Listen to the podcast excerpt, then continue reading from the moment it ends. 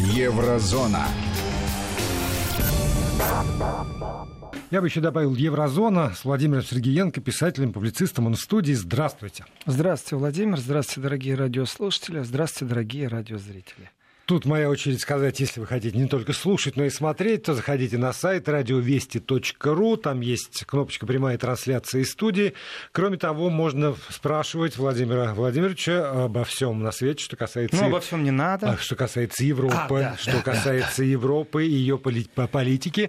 8 903 170 63 63 в WhatsApp и Viber, либо смс-портал 5533 и слово «Вести» в начале текста обязательно при этом следует вставить обсудить. Ну, а э, у, у меня тоже, ну, есть тема вообще для обсуждения. Да, ладно? да конечно, потому что этот, этот затянувшийся саммит наконец-то со второго раза, со второго присеста сумел согласовать фигуры, которые рекомендует для руководства, собственно, Евро... Что, что, так, что, что, что это было сейчас? Саммит, затянувшийся со второго раза. Ну как? Что, потому, что потому это что, такое? Потому что саммит, который состоялся там месяц Не назад. Не обижайте, пожалуйста, Макрон и Меркель. Лично, как политических фигур, саммит там, затянулся. Решает все Макрон и Меркель. Ну, не знаю, может быть, Макрон... Какой саммит? Макрон, Макрон и Меркель а, со второго вы раза. Вы имеете в виду, Владимир, вот эту вот иллюзию демократии, типа саммит, там, типа, они собрались поговорить, пошептаться, выбрать кандидата, которого будут все обсуждать, голосовать. Да, это вы имеете это в виду? Это я имею в виду. Это, это то, что у вас называется небось, западной прессы Нет. и также их пресс-релизов. Нет, я читаю, знаете, Или знаете я прочитал замечательную статью, да всем рекомендую, э, в РБК, которая называется «Как Германия и Франция делили руководящие посты в Евросоюзе». А, вот. А дальше, специально, чтобы э, угодить вам, как представителю э, европейской демократии, так. вот это все вот я и задвинул телегу. Так, я не являюсь представителем э, европейской демократии ни в коем случае. Ну, из нас двоих по многим вы причинам. все равно ближе к европейской демократии, чем я. Географически, в смысле, или по опыту? Географически хотя бы. По, ага. как по месту регистрации. Э, а европейская демократия это от Владивостока до Лиссабона, надеюсь? Нет, вы что? Упаси ага. Господь. Ну, тогда, Владимир, я вот в старые добрые времена подозревал, что нет в этой демократии старой доброй европейской. Или наоборот, в старой доброй Европе нет демократии. Я подозревал. Я в некоторых передачах рассказывал о том, что у меня большие сомнения в том, что репрезентативная демократия как таковая имеет право на существование. И что, в принципе, э, ну, тяжело это вообще сравнить с демократией. Политики оторвались от народа. Я много раз критиковал. Да.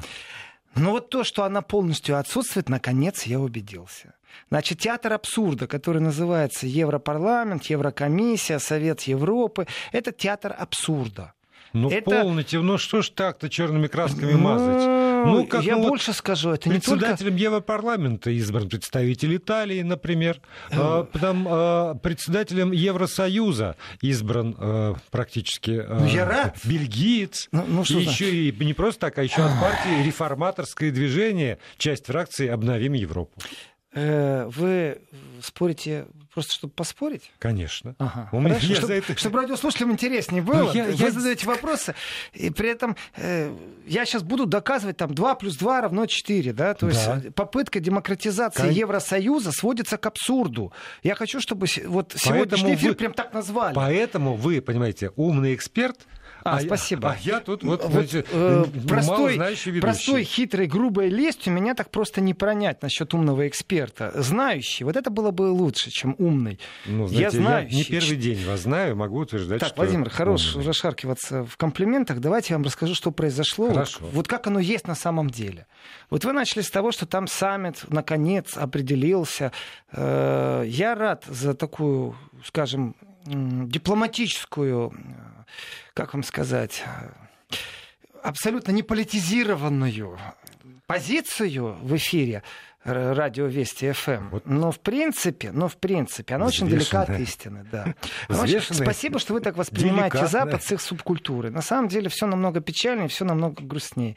Э, дело в том, что такого демарша, дружного демарша, которого я сейчас наблюдаю в Германии против решения в обход демократическим стандартам, демократическим нормам, который произошел только что в Европарламенте, в регламенте, все как происходит с точки зрения э, выбора фигуры, которая будет возглавлять следующие пять лет Еврокомиссариат, то есть главный еврокомиссар, то есть человек, который ну, ну сменит ну, Жан-Клод Юнкера, да, mm абсолютно. Это правительство Евросоюза, единое. То, как что и то, что сейчас произошло, напоминает действительно театр абсурда. С одной стороны. Но это, э, скажем так, это немного пропагандистически я преподношу то, что сейчас происходит в немецкой прессе. Это не мое еще мнение. Мое мнение намного хуже. Немецкая пресса и мнение немецких политиков сводится к двум вещам. Первое – это театр абсурда. Второе – вся сделка прошла где-то в задней комнате, то есть закулисно. А чего вот... недовольны-то? Это вот Урсула... Насчет недовольны они, долж... они получили хороший повод, и они должны немного по, ну как вам сказать, политические тоже вот дипломатические слова еще погундосить, наверное, они должны. Что, есть, дипломатическое э, нашли, э, да? Пошептаться, выразить свое недовольство и э, ничего не добиться. Вот так я бы сказал. Ну, как по-другому ну, назвать это? Помогите мне с русским глаголом слово гундосить, то есть говорить в нос тихонечко, чтобы тебя никто не слышал. Э, вот, ну, вот какое-то альтернативное слово, но с политическим каким-то контекстом, с подоплекой. Значит, давайте Обсудить так. в кулуарах. Так, перестаньте меня троллить, Владимир. Ну, что, ну, ну дайте слово сказать. Вы сказали, вы помогите. Все говорите, я все время молчу. Слушай, вы сказали, помогите, я помогаю, как могу. Русское слово какое было, Гундус? Обсудить в кулуарах. Нет, это не кулуарное не обсуждение. Да? Это хуже. Это сговор это сговор. При этом я тоже опять не постесняюсь такого нового политического слова договорняк. Этот договорняк произошел между Меркель и Макроном непосредственно. Непосредственно он начался в Осаке на G20, когда собралась элита всей планеты. Э, и, кстати, тоже очень мало обсуждается вот этот вот итоговый документ. 19 плюс 1, мы по нем прошлись так в воскресенье хорошо. У нас нету там G7, у нас есть э, э там G6 плюс 1, да, там. У нас нет уже 20, у нас есть 19 плюс 1. Ну, напишите просто там, США в войне э, наших больших достижений, которые цивилизация смогла добиться. И дальше перечислите, откуда США вышло, почему 19 плюс 1. Это не Россия плюс 1. Напишите, США больше не в G20. G20 превратилась в G19. США является диктатором плюс надсмотрщиком плюс этим, как его, э, статус э, свободного оратора, наверное, нужно им дать а также статус угрожателя. Я еще не знаю, как их только назвать, потому что умудряться рассылать письма э, там в ПАСЕ, ПАСЕ, организация, в которой нету США, единственная, наверное, организация, в которой США имеет статус наблюдателя. Так они умудрились прислать э, письмо, мол, ребятки, голосуйте против России, которая возвращается в ПАСЕ. Притом кому? Швейцарцу, нейтральное государство. Да здравствует демократия. Вот как она себя ведет, США. Так вот, статус наблюдателя G20. Это теперь не G20, 19 плюс 1. И вот именно на полях 19 плюс 1 происходили разные вещи. Э, пока я еще с G20 совсем не ушел, хочу сказать, очень важный итоговый документ по поводу 19 плюс 1. И вы не думайте, что это относится только к климату. Ведь в итоговом документе, например, стоит, что страны договорились друг другу помогать и, например, больше не доставлять, предоставлять политическое убежище тем, кто находится в коррупционном розыске. Ну, в кавычки беру, конечно, фразу «коррупционный розыск», тем, кто находится по подозрению в коррупции в своем государстве. Им больше не будет предоставляться статус убежища в других странах странах. Кто подписал? 19 плюс 1. Какая большая у нас радость. Все говорят, что нужно работать против коррупции. Ой, я когда прочитал этот итоговый документ, я своим глазам не поверил. Думаю, может, мне Яндекс переводчик неправильно переводит. Пошел в Google переводчик, может, он неправильно переводит. Ну, думаю, в английский, ну, с латиницей близкий, вроде все понимаю. Пошел к носителям языка, у них спросил, правильно я понимаю насчет коррупции? В принципе, это приговор Порошенко, так черно по белому. Ну, и схемам коррупционным, э, которые проговаривались, что больше не будет их покрывать. Это в планетарном масштабе масштабе очень важная составная нашего будущего. И там вот итоговый документ, он 19 плюс 1, США опять нет. Так что я еще не знаю, кто на этой планете изгой и у кого там силы к чему есть. Но вот именно там, в Осаке, когда подписывался документ 19 плюс 1, Меркель и Макрон пришли к выводу, что ключевой кандидат, в прошлый раз искал я слово, шпицен кандидат, вот по-немецки, угу. ключевой кандидат, то есть главный кандидат от э, Европейской народной партии, а Европейская народная партия, она не является партией, это просто аббревиатура, которую нужно запомнить, ЕНП, которая всего лишь навсего, хотел сказать, обзывает которая должна четко поставить нам фиксацию того, что вообще в Европе происходит. Это фракция в Европарламенте, которая объединяет огромное количество партий. И эта фракция в Европарламенте, это и есть Европейская народная партия. То есть называется партия, но на самом деле это фракция. Вот первый шаг, чтобы понимать, что происходит. И вот так как у нее большинство голосов в Европарламенте, то по модели, как это происходит во многих Европарламентах, если есть партия, которая э, набрала больше всего голосов, она имеет право на что? На выдвижение своего кандидата. Она формирует ну, правительство. правительство да. и премьера, да. Да. Соответственно, она там, если не хватает голосов большинства в парламенте, она договаривается с другими партиями о том, или с другими фракциями, чтобы либо единым голосованием э, ее кандидат был избран, либо э, она там распределяет посты и договаривается, как другие кандидаты от других партий или других фракций тоже займут ключевые посты в Европе. И вот есть партия, которая э, является частью вот этой фракции в Европарламенте. Это партия, партия Меркель. ХДС, ХСС. ХДС, правильно, Христианский демократический союз. Эта партия ХДС назначает своего кандидата, который в этой всей фракционном движении, в этой всей народной партии э, принимает пост вот этого ключевого кандидата. Вебер, Манфред Вебер. Манфред Вебер абсолютно неположительный персонаж, мне он мало интересует. Э, он даже наоборот в какой-то мере для России абсолютно негативный персонаж. Напоминаю тем, кто э, впервые слушает Еврозону, вообще это будет новость. Он поставил целью, если он станет главным еврокомиссаром, сделать так, чтобы Северного потока-2 не было. Итого он противник Северного потока-2. Он противник Северного потока-2, значит, он противник благополучия Германии в будущем, значит, он противник э, добрых взаимоотношений экономических между Россией и Германией. Все, точка. Так вот, он был этим кандидатом. И по логике вещей, если у вас есть фракция и появляется новый кандидат, то нового кандидата надо хотя бы как минимум обсудить. И если нету других кандидатов, провести определенные голосования и сказать, ребятки, ну смотрите, вот у нас такой хороший Манфред Вебер, да, но по каким-то причинам он снимает с себя э, пост, э, на кандидатский пост, он даже кандидатом не хочет больше быть. Э, нужны новые кандидаты, есть предложение и протокол, знаете, вот партийное собрание — это протокол. Дальше все голосуют за регламент, там, за собрание, а потом записывают столько голосов за, поддержали такого-то кандидата, следующего и третьего.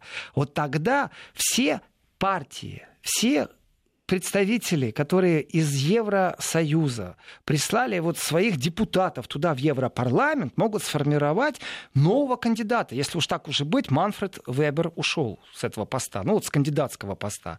То он ушел, кстати, после того, как стало известно, что его и не будет. Это уже было согласовано и тоже, как ни странно, в Осаке. Но я в Осаке, например, не видел Орбана, ну, не видел я там Орбана. Я не видел еще многих э, деятелей, политических деятелей Европы. Я их просто там не видел. Соответственно, если вдруг в Осаке кто-то формировал кандидатов, то это Меркель и Макрон. Там других не было. Туск не имеет отношения к кандидатам, вот, чтобы их как-то согласовывать. Ну, не та у него функция, не та у него роль. И Макрон категорически отвергал Вебера, что для Северного потока хорошо, то есть для России хорошо, что Вебер э, не добрался до верхушки.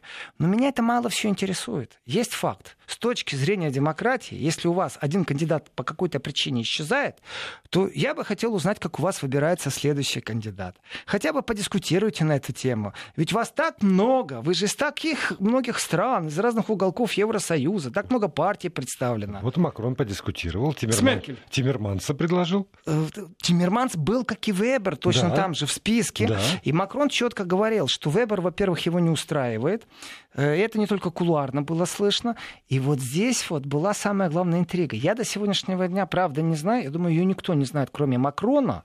Макрон когда-нибудь в мемуарах обязательно расскажет. Он троллил Меркель. Ну, подначивая ее, э, где-то включая сарказм политический, где-то включая какую-то интригу. Или же он действительно верил в это дело. Есть еще, конечно, третий вариант. То, что он предлагал, заранее знал, что невозможно, поэтому и предлагал. Ну, так бывает. Так вот, Макрон говорил, уважаемая фрау канцлер Германии доктор Меркель, а не хотели бы вы, дорогая Ангела, стать самой главой Еврокомиссии? Во-первых, шикарно сбитая э, утка, ну, хромая утка, сбитый летчик, вот так вот, а не хромой летчик, сбитая Это утка. вот сейчас вот вы так фантазируете, а или есть какие-то там... Нет, он предлагал ей не раз, что вот он готов да? отдать пост э, еврокомиссара, главного еврокомиссара Меркель, что просто сразу, если кандидат от Германии, это должна быть Меркель, и все. Он сразу сдался в плен, в принципе, идеологии тогда и э, верховенству, наверное, права. Я, конечно, сейчас иронизирую, потому что что это действительно театр абсурда. Макрон, когда Меркель предлагал, зачем он это ей предлагал? Зная, что она отвергнет? А может быть, он действительно верил в то, что если Меркель станет во главе Еврокомиссии, это будет гениальный еврокомиссар с огромным политическим опытом, с огромными амбициями, с философией Объединенной Европы, и вот это вот вертикаль, Брюссель и все остальное прочее. Или он издевался над ней троллил. Вот я, правда, не знаю. Вот три варианта рассматриваем. Знал, что откажется, просто троллил, и третье, надеялся, что Меркель согласится. Меркель должна была бы назвать преемника в Германии, провести какую-нибудь рокировочку политическую. Разницы нет. Она говорит, Крамф Каренбау победила, ну, председатель партии ХДС Германии, или бы победил кто-то другой. Есть четко маршрутная карта. Меркель во главе Еврокомиссариата, это действительно была бы фигура мощнейшая.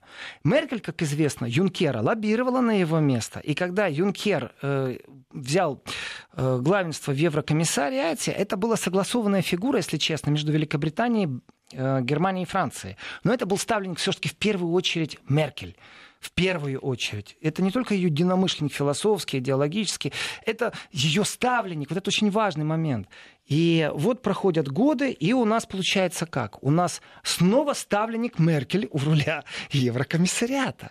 Но у меня вот здесь четкое ощущение – какого-то непонятного авантюризма европейского. Еще раз, если вы демократия, то тогда новую кандидатуру хотя бы для профанации какой-нибудь, для того, чтобы задекларировать, что вы демократия, не просто репрезентативная, когда я, простой избиратель, доверил депутату, депутат доверяет парламенту, парламент доверяет уже канцлеру. И по этой же аналогии. Я, евро, я простой избиратель в Европе, доверил европарламентскому депутату, европарламентский депутат избирает э, фигуру по принципу фракционного большинства, и там появляется кто-то на горизонте. А тут получается, что кто-то доверил всю власть Меркель, кто-то доверил всю власть Макрону, и они представляют демократии всех стран, которые входят в Евросоюз. Извините, но это уже не демократия, это театр абсурда.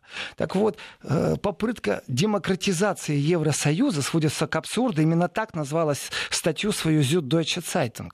Это не только мое мнение по поводу того, что э, демократизация в Евросоюзе это был, знаете, такой легкий намек. А может, она произойдет как-то? А может, действительно будет настоящая демократия в Евросоюзе? Да, сейчас. Ага, сейчас, разогнались. Не будет вам ни демократии в Евросоюзе, не будет вам кандидатов, потому что э, вы, Владимир, абсолютно правы. Дело в том, что кроме Вебера, которому мы посвятили много эфирного времени, потому что очень специфический кандидат, э, скажем так, политический партийный функционер без опыта хозяйственного, э, без опыта политической нагрузки. Таких много.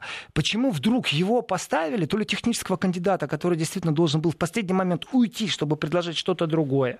И здесь я могу сказать так, от Меркель могу и этого ожидать что изначально весь план Вебера был для того, чтобы как можно больше привлечь к себе медийного внимания, чтобы когда вдруг он снимет свою кандидатуру, на самом деле мы все вздохнем с облегчением и поставят, грубо говоря, компромиссную фигуру. И вот эта компромиссная фигура заранее была только основана, разницы нет, кто это был бы, кстати, нету. Главное, что не Вебер. И мы все вроде кидаем силы на борьбу с Вебером, а на самом деле он технический кандидат.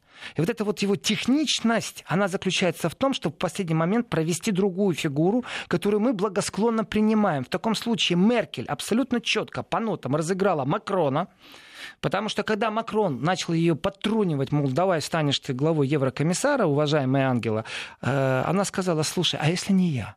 А если моя тень? Вот представь себе, уважаемый президент Франции Макрон, что моя тень будет всегда с тобой. Ты пойдешь на это? Он говорит, ви да, конечно. И она ему говорит, ну что ж, вот тебе моя тень, потому что Урсула фон де Ляйен является абсолютно нехаризматичным политиком, абсолютно провальным министром обороны. И это, опять же, не только мое мнение. Я так рад, я читаю немецкую прессу и думаю, господи, они что, Вести ФМ слушают? Но наконец-то и их прорвало, потому что больше молчать не могут. Немецкая Российская пресса действительно взорвалась. Критика сумасшедшая. Во-первых, кулуарность неприятна. Во-вторых, решение за кулисами. В-третьих, кандидатуру спустили сверху, других кандидатур не будет. Точка. Где демократия? Я, ну что я, ж я, я понимаю, что она еще и не принимала участие в выборах Европарламента. То есть вообще не фигурировала ни в каком списке. Конечно, нет. Она в этот момент занималась дальше своим любимым делом. Э, и, кстати, я за то, чтобы она им дальше занималась. И не только я. Урсула фон де Ляйен профессионально разваливала Министерство обороны, то есть вооруженные силы Германии. Я только за. У нее там то 39% танков на ремонте, то 39 процентов танков вообще ездят. То у нее самолеты не летают. Почему самолеты не летают? Да потому что ночью они летать не могут, потому что, оказывается, подсветки нет на приборах. Нормальный ход? И это у нее дурное наследство осталось. А она с этим боролась. Ага, ага. Ну, Владимир, если мне нужен будет адвокат, я уже знаю, куда я обращусь. Вы во всем находите положительные такие даже, я смотрю, оттенки. Но по поводу дурного наследства, да, абсолютно правильно. Она перед этим была министром труда, там, министр семьи, кем она только не была. А, а министр она, обороны был еще она, хуже. Она, во-первых, правда, вот сейчас не как политик, я не стесняюсь этого, я скажу, э, что она не как политика, а как женщина. Это символ. Вот если Меркель не является символом женщины, она символ политика. Политики. Женщина в политике — это не Меркель, простите меня. Вот Урсула фон де Ляйен — это и есть символ женщины в политике. Многократная мать, красавица, умница, образованная, стала министром обороны. Что она принесла с собой из Министерства семьи, труда и там прочих вещей? В каждой казарме по комнате для того, чтобы военнослужащий женского рода, потому что военнослужащий, он угу. в немецком языке может быть женского рода, военнослужащая э, могла, не отрываясь от службы, э, завести семью, ребенка, и четко был гарантированный садик, ясли, уходы. Пожалуйста, казармы расширились. Прекрасно. Вот этим она должна была заниматься. И только спасибо ей за это, потому что немецкие танки, которые стоят по имени Леопард, кстати, это модель Леопард, которые стоят на границе с Россией, неоднократно вызывали у нее восхищение. Э, и вообще-то Урсула фон де Ляйен, она, кстати, за санкции она очень за санкции. Но еще раз, этот политик ничего не сделал такого, чтобы я сказал, что у нее есть лидерские функции. Но она очень надежный ставленник Меркель. Надежнее ее никого в кабинете есть. Я думаю, что, конечно, такой же, вот по уровню надежности, конечно же, это э, спикер э, Бундестага Шойбле, который ездит в инвалидной коляске, тем, кто по телевидению иногда видит, после покушения он долгие годы не встает. Это Кит, который там больше 40 лет в парламенте немецком. Он очень надежный надежный, но он не может конкурировать. Во-первых, он в возрасте, во-вторых, он не Урсула фон де Ляйен. Он не женщина. И он не женщина. Туск не случайно ведь сказал, и что Меркель, кстати. какая удача, нам удалось соблюсти и политический, и гендерный баланс а, вот в этих вот самых как это важно? Не профессиональные качества, а гендерный баланс. Для Европы и для вашей, Красавцы. видимо, важно. Но мы после новостей продолжим. Да. Еврозона. Владимир Сергеенко, публицист, писатель, здесь в студии, э, рассказывает про Европу. У вас есть возможность задавать свои вопросы, комментировать. 8 903 170 6363 в WhatsApp и Viber. И 5533 это номер для смс-сообщений. Если посылаете смс обязательно слово «Вести» вставляйте в начало текста любым шрифтом, латиницей или кириллицей. Э, вот я смотрю на смс, прежде чем продолжу разговор о Европе. И первое, что бросается в глаза, это код стран, которые, телефоны, которые высвечиваются. У нас плюс 7 это Россия, у нас 38 это Украина, у нас 49 это Германия, Прекрасный эфир, я так могу сказать, когда слушают действительно по всей Европе. И вот пришла помощь. Бубнить, я не знаю. Да, да побубнить, да, слово, красивое, красивое слово. Я сказал да, побундосить, вот побубнить, абсолютно правильно. Побубнить могут себе позволить политики в Европе, при этом э, их бубнение толку не приносит. Это просто вот такое удовольствие. Вот... А вот можно я уточню еще? Они возмущаются, там как-то недовольны э, персонажем вот этой самой Урсулы нет, или, нет, нет, или нарушением принципа? Здесь есть, э, как бы, я бы так сказал, это рельса, состоящая в поиск бубнения, вот назовем его поиск политического бубнения, едет по рельсам. Рельсы — это два элемента. С одной стороны, вот монорельсы, и с другой стороны монорельсы. Это два параллельных, э, две параллельные линии, которые не пересекаются, но они ведут этот вагон бубнения в одном направлении. Э, и вот одна рельса — это о том, что Урсула фон ден Ляйен является категорически не той персоной, которую заслужила Европа. Я повторяю фразу. Урсула фон ден Ляйен это не та персона, которую заслужила Европа. И вот здесь вот вопрос, а почему Европа не заслужила Урсулу фон ден Ляйен? А Штайнмайер был лучше. Штайнмайер, во-первых, президент Германии. А, и... нет, нет, нет, как, как же, господи, как его Вебер, Манфред. Веб... Нет, вот который сейчас... Тиммерсон. Ти... Тиммерманс. Ны, нынешний. Вот А Жан-Клод Юнкер? Да, Юнкер, я все Так, ну, он, по крайней мере, э, имеет э, две шикарные привычки. Первое — это хлопать по лицу. Второе — это его походка, то ли под шофе, то ли от давления. Она тоже оставит след в истории. Не больше и не меньше. Может, это тоже уже к концу срока будет так ходить, что оставит след в истории? Ну, может, может. Но в любом случае, э, по поводу Урсулы фон де Лейн. Одна из критик это, конечно же, ее личности как таковой. И э, здесь именно по персоналу, скажу так, зеленый депутат Европарламента по имени Свен Гигольд. Открываем, или Гигольд, как вам удобно, э, потому что если прочитаю я по-немецки, это будет не Гигольд, а Хихольд. И в Твиттере он написал «горькое предложение персонала». Ну, в смысле, что как персонал Урсула, это очень горькое предложение. Она не лучший кандидат, а дома у нее все еще проходит комиссия по расследованию неправильного распределения контрактов на консультационные услуги. Перевожу на простой русский язык. Попилила. Она... Извините может, и не пилила, потому что у нас нет решения ни суда, ни какого-то комитета она абсолютно не пилила. Она в данном случае является кандидатом на то, что может просуществовать какой-то комитет, который придет к решению, что были злоупотребления. А другими словами, короче, Министерство обороны Германии дало заказ айтишной фирме, заплатило 80 миллионов. И весь вопрос сводится к тому, а почему именно этой фирме, почему 80 миллионов. Стали проверять, выяснили, некоторые счета аж два раза были проплачены. То есть не просто коррупция, вот не просто там какая-то коррупция, а зашкаливающая коррупция, э, при Урсуле фон де Ляйен в ее бюро, она порядка еще там не вела. И вот человек, который в своей стране находится, под давлением комитета расследований, ну, это не просто прокуратура против министра обороны что-то делает, это процедура определенная. Поэтому есть комитеты в Бундестаге, которые специально все это расследуют. Будет и не будет злоупотребления, уже понятно, что будет. Потому что не могут два раза один тот же счет оплачивать. Другое дело, предъявят ей халатность, э, или же злой умысел, или эта фирма что-то там намутила. Но есть факт. У нее на родине дело еще не закрыто обвинение все-таки в коррупции. Крутите, не вертите. А она уже номинирована на главу Еврокомиссии, то есть на главного еврокомиссара.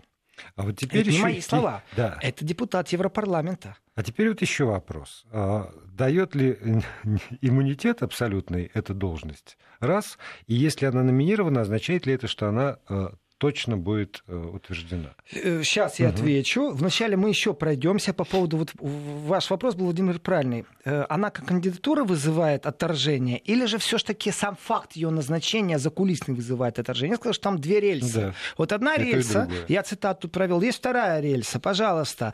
Терри Рейнтке, это лидер группы зеленых в Европейском парламенте. Он вообще назвал весь процесс просто гротескным. Вместо того, чтобы серьезно относиться к европейским избирателям, разбирательств главы правительств вели переговоры э, в задних комнатах. Ну, в этих э, комнатах, знаете, такие, э, бывают такие, вот есть передние комнаты. Здрасте, здесь все так красиво, вот вам кувшин с квасом, вот вам скамеечка, вот вам иконка, перекреститесь, или вот вам коврик сделайте намаз, или вот вам э, еще какой-нибудь символ другой религии.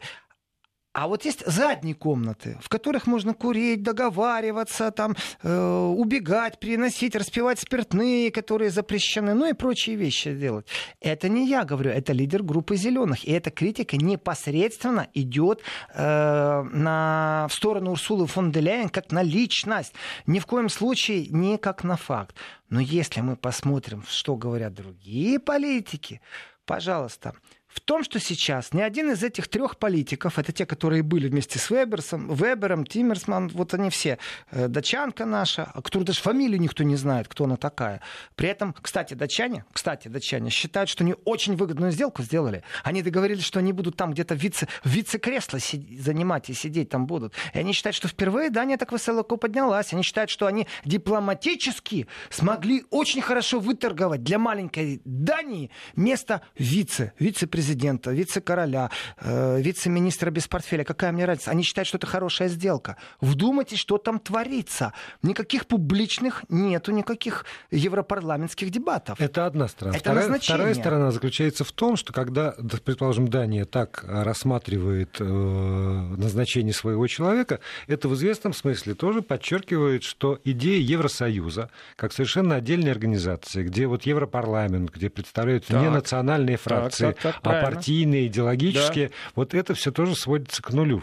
Да, да, Политбюро. Вот это то, о чем все время мы говорим. Мне э, очень приятно сейчас наблюдать то, что я вижу, потому что один в поле не воин, ну теперь же Минстрим подключился. Теперь весь немецкий Минстрим кричит о том, что у нас а, театр абсурда, у нас что э, демократизация Евросоюза полностью провалилась. То есть о том, что существует некоторое Политбюро, это слово употреблялось восточными немцами в отношении Германии, в отношении Евросоюза и мной очень часто. Теперь у меня есть защита в виде Минстрима. Оказывается, многие, кто так так думают. Просто они же раньше-то молчали.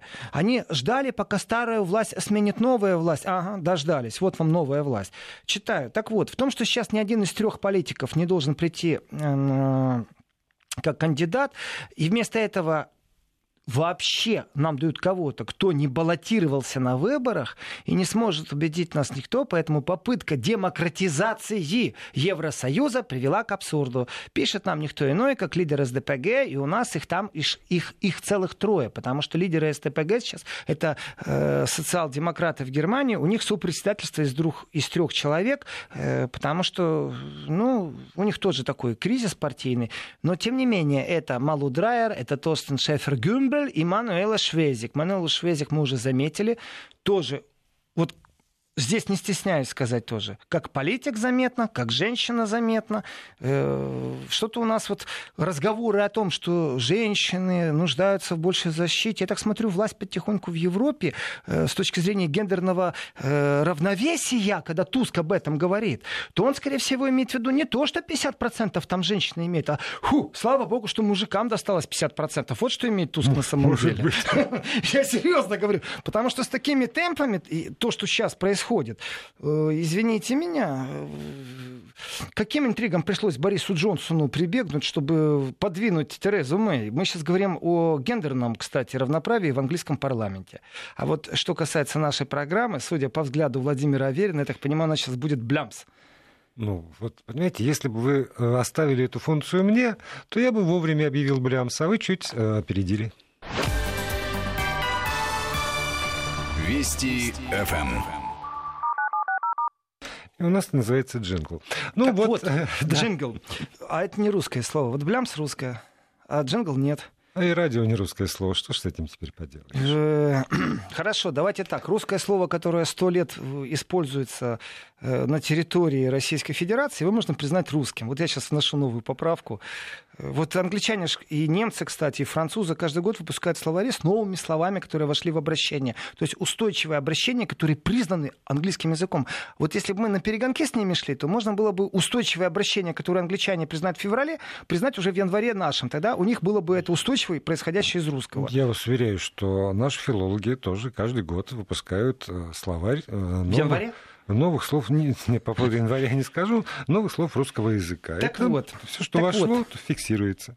Э, не знал, буду знать. Так вот, Владимир, э, по поводу демократизации Евросоюза, которая привела к абсурду. Это говорит, в принципе, трехглавый европейский э, немецкий дракон. Это главы партии, субпредседатели социал-демократов. Э, и они отклоняют предложение президента Совета ЕС Дональда Туска, то есть не будут голосовать против. И вы знаете, что еще? Да. А их не купили? Вот местом председателя... Да не, они в шоке. Они в шоке, потому не, что ну... это действительно нарушение демократических норм. Из, извини, это извините. на европейского избирателя, но европарламентского, есть, я бы так да, сказал. но есть Европарламент, где э, председателем Европарламента выбран представитель, собственно, их фракции, а вовсе не фракции народной этой партии, которая имеет все-таки какое-никакое большинство. Так, Владимир. И, и по-моему, их mm. должны были этим, ну, как-то Если вы умаслить. думаете, что вас аргумент меня подловил, то Нет, я бы я с вами спрашиваю... согласился, если бы. Смотрите еще раз. Есть кандидаты, которых долго обсуждают, долго мусолили, и мы избираем то ли этого, то ли другого. Угу. И тут, откуда ни возьмись, как гром э, среди ясного неба, после G20, э, выясняется, что все кандидаты, которых мы с вами обсуждали, а мы с вами, это целая фракция, это представители всех 28 стран Евросоюза, они все эти кандидаты снимаются, и нам дают одного единственного в виде Урсулы фон де Лейн, министра обороны. Почему? Да, потому что Меркель договорилась со всеми остальными. А все остальные это кто? Да, потому что все остальные это Макрон. Вопрос, где демократия? И вот здесь вот социал-демократы Германии стали бить в набат,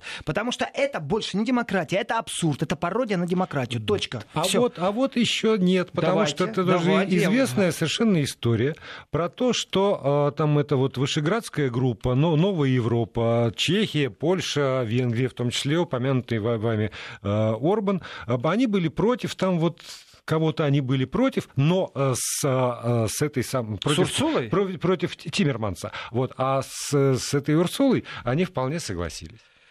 Так. Значит, еще их раз. голос, когда еще они выступали раз. против Тиммерманца, все-таки был услышан, учтен, ну или хотя бы сделан вид, что мы тоже учитываем мнение и там не только Франции и Германии. А вот э, никто иной, как э, вице-председатель социалистической партии Таня Фаджон в Европейском парламенте говорит, совершенно очевидно, что нет, большинство не желает поддерживать нынешнюю сделку о лучших, о лучших рабочих местах в ЕС. Ну, рабочих местах. Она правильно сказала. Знаете, хорошее кресло, хорошая зарплата, хорошие, хорошие условия. Кресло, там личный самолет, синяя мигалка на крыше, все в порядке. Э, есть только одно но. Вы мне говорите, что там кто-то, как доказательство, например, там Орбан был против э, Тиммерманса, вот мало кому известные политики, а вот Орбан известный, кстати. И вот он против кого-то там, а с этим, ну да, я за. Еще раз, дело не в Орбане, дело во всей фракции, в которую входит огромное количество партий.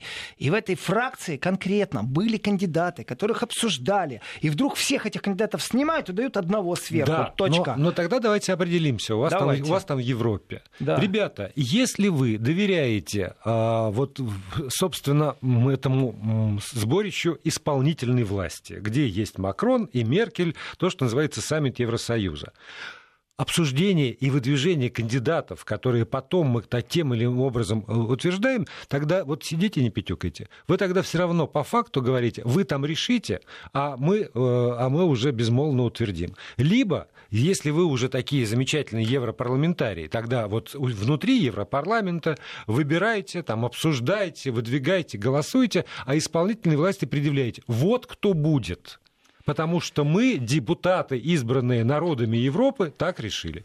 Так, а, если, а эм. если эта процедура вот такая вот смешанная, которая предусматривает все равно, так или иначе, по факту, главенство э, исполнительной власти в Европе, то тогда все. Вот, Владимир, было бы все хорошо, если бы не все так грустно, потому что действительно вот эта датчанка, третья фигура, как ее там, Маргарет Вестегер, Э, вот она единственная, кто довольна сделкой, потому что у нее шансов не было. И когда Макрон так э, говорил, кто, если не Вебер? И Макрон никак не мог назвать. Все думали, что он назовет датчанку. Так вот, она вообще ни разу не разочарована. Она счастлива, потому что, ну, подумаешь, она не президент комиссии. Ну, подумаешь, зато она очень счастлива, как сказал другой чиновник из Евросоюза э, датским СМИ, что это же все замечательно, потому что на спецсаммите в Брюсселе было договорено, во-первых, и о зарплатном пакете, и еще было договорено о том, что Маргарет Вестегер будет в качестве первого вице-президента. Вот для них это счастье, угу. для этой страны. У них шансов не было, а теперь Дания вдруг и там вице-президент. Но что касается эм, даже Меркель, я так скажу. А вы знаете, что Меркель-то... Она, конечно, очень благодарна и удовлетворена и тем, что фон дер Лейн э, это будет женщина, которая впервые может возглавить Еврокомиссию, э, но тем не менее. Ведь когда было голосование, там собрались все главы государств, они там торговали, что-то там обсуждали. Меркель-то воздержалась, когда голосовали. Нет, она ничего не воздержала. Она просто не голосовала. Потому что она не могла голосовать за представителя своей партии Значит, и еще и своей страны. Там э, все советники соглашаются, а тут всякие там переговоры разные. Я так скажу, вот запомните раз и навсегда типичное поведение Меркель. Ее партия, Христианско-демократический союз, проводит в немецком парламенте, то есть Бундестаге, закон о монобраках, о том, что теперь э, однополые браки будут узаконены. Это абсолютно не входит никак в парадигму понятия христианства, а это христианско-демократический союз. То есть партия, которая, в принципе, базируется в первую очередь на христианских понятиях, и только во вторую на демократических. Это не демократический христианский союз, а христианско-демократический союз. Вся партия голосует за, одна Меркель не принимает участие. Чистенькая опять вышла ваша Меркель, коль вы за нее так заступаетесь. Я не заступаюсь, я поясняю, опять же, процедурные моменты.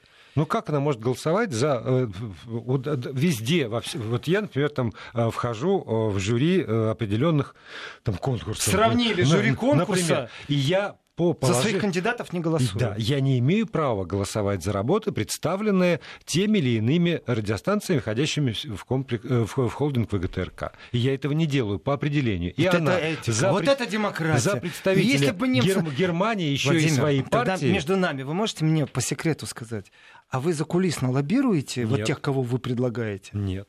А вы закулисно договариваетесь с кем-то одним, но очень влиятельным, чтобы все остальные за проголосовали? Я боюсь, что я в этой ситуации датчанин. Со мной никто не договаривается. А, ну тогда у вас все в порядке с демократией. А ну, вот здесь ситуация, что я вроде не голосую, только я уже все договорилась. Я как-то раз сказал такую фразу о том, что был фильм замечательный «Воры в законе», там, где Гафт играл, где э, Паниковского кто играл, актер, помогите мне. Герт. Герт играл. И Герт играл адвокат, и он вышел из суда, и такой ладони довольный потирает, и говорит, вот мы выиграли суд благодаря моей там тактике, адвокат. Я не помню, как там было, на что ему Гафт отвечает, ну ты бы их не сделал, если бы я их вчера не сделал. В том смысле, что он взятку занес. Понимаете, вот Меркель символически не голосует, но она же в своей партии, когда принимали э, вот закон об э, однополых браках, ну, она же провела вещи. свою работу, а теперь демонстративно отсутствует. Здесь она провела свою работу, и теперь она, видите ли, ее нету на заседании. Значит так, Европейская комиссия, просто чтобы понимать. В, в историю как великий немецкий политик э, она очень сильный политик, она потрясающий функционер, э, но она далеко не друг многих взаимоотношений. Я так понимаю, что наша передача... Не, пол, полторы минуты нам дают. Тогда я просто скажу, наша передача еще успеет озвучить, что такое глава Еврокомиссии, чтобы понимать, что такое Урсула фон де Ляйен. Это высший, высший орган исполнительной власти Европейского Союза. И того, это действительно будет главный комиссар. Э, и все остальные члены, там есть такое что-то типа кабинета министров, там 28 членов, официально все их называют комиссары. И вот главный комиссар, каждая страна, которая входит в ЕС, она назначает одного еврокомиссара. И Главный еврокомиссар по логике вещей – это глава высшего исполнительного органа власти Европейского есть, Союза. Вот когда говорят «диктат Брюсселя», то это вот как раз... Это будет в руках Урсулы фон де Ляйен. Вот она и есть а этот она диктат никак... Брюсселя. Может, она сейчас включит в себе какую-то политическую харизму, но она никогда не была харизматичным политиком. Это действительно очень важная и очень, я бы так сказал, э, лояльная, верная э, соратница Меркель. Вот так, по-другому я ее никак не назову. И ничем таким она глобальным в Германии не вошла в историю как министра. И эта критика вот сейчас практически не оппозиции германской, которая, конечно же, будет критиковать все на свете. Это партнеры по коалиции, то есть те, кто сегодня вместе сидит в, в креслах министров с Урсулой фон де Ляйен, они критикуют. У нас, они знаете, говорят, у нас что есть она такое определение них. крепкий хозяйственник. На всякий случай, она да, можно сказать. А, а это не политическая фигура, а крепкий хозяйственник. Ну вот теперь уже все. Спасибо большое, Владимир Сергеенко. Спасибо. И не забывайте подключаться к Еврозоне.